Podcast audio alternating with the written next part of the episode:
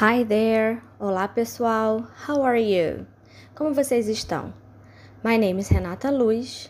Meu nome é Renata Luz. I'm an English teacher. Eu sou professora de inglês da Secretaria de Educação do Estado do Rio de Janeiro. Esse podcast é referente à primeira aula do segundo bimestre da terceira série do curso normal. Nesta aula, vamos falar de blog.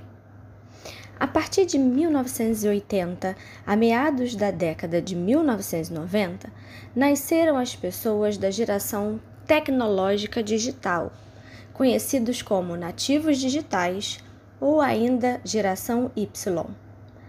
Esses indivíduos cresceram com a modernização das mídias, os amplos progressos comunicacionais, com a convergência dos meios de comunicação por meio da era digital e principalmente com a expansão da internet. Os nativos digitais, ou geração Y, é a geração da interatividade, da conectividade, da portabilidade e da mídia digital.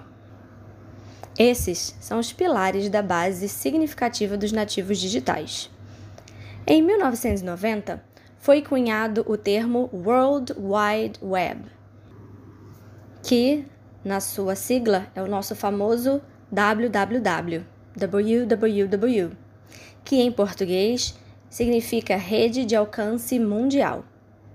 Este é um sistema de hipermídia que, em sua tradução literal, significa teia em todo o mundo, ou seja, representa o poder de conectar o planeta e transmitir informações para qualquer lugar. Com isso, a partir de 1994, os primeiros blogs surgiram. Em princípio, eles eram apenas diários virtuais dos usuários. Defining blog o blog é um site pessoal ou profissional atualizado frequentemente e que pode ser usado tanto por empresas quanto por usuários comuns que desejam ter um diário na internet. A ferramenta que popularizou a produção de conteúdo é o principal meio de comunicação de diversos portais. O blog é um gênero textual digital veiculado na internet que serve como meio de comunicação virtual, tal qual o e-mail.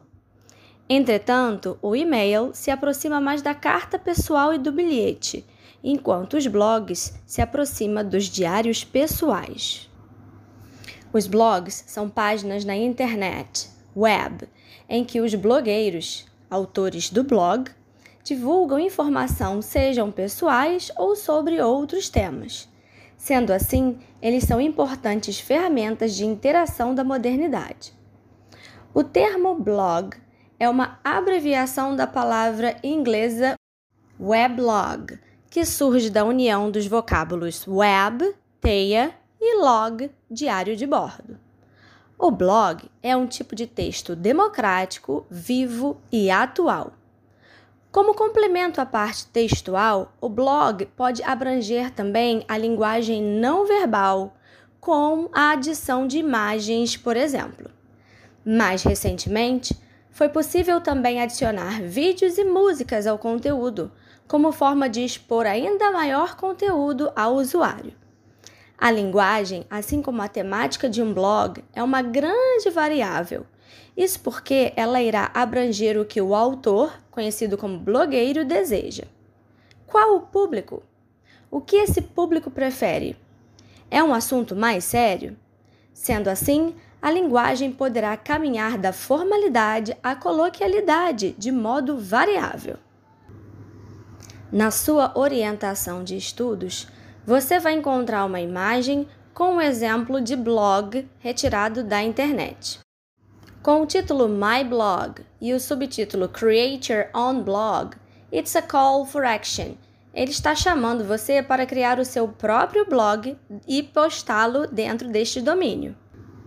No exemplo, nós vemos que essa foi uma postagem feita, feita por Lara no dia 20 de junho de 2014 às 18h25. E o nome é Theme Park Trip que significa viagem a um parque temático. Então, dê uma lida nesse blog e veja se essa linguagem é uma linguagem formal ou coloquial e por que você verificou dessa forma.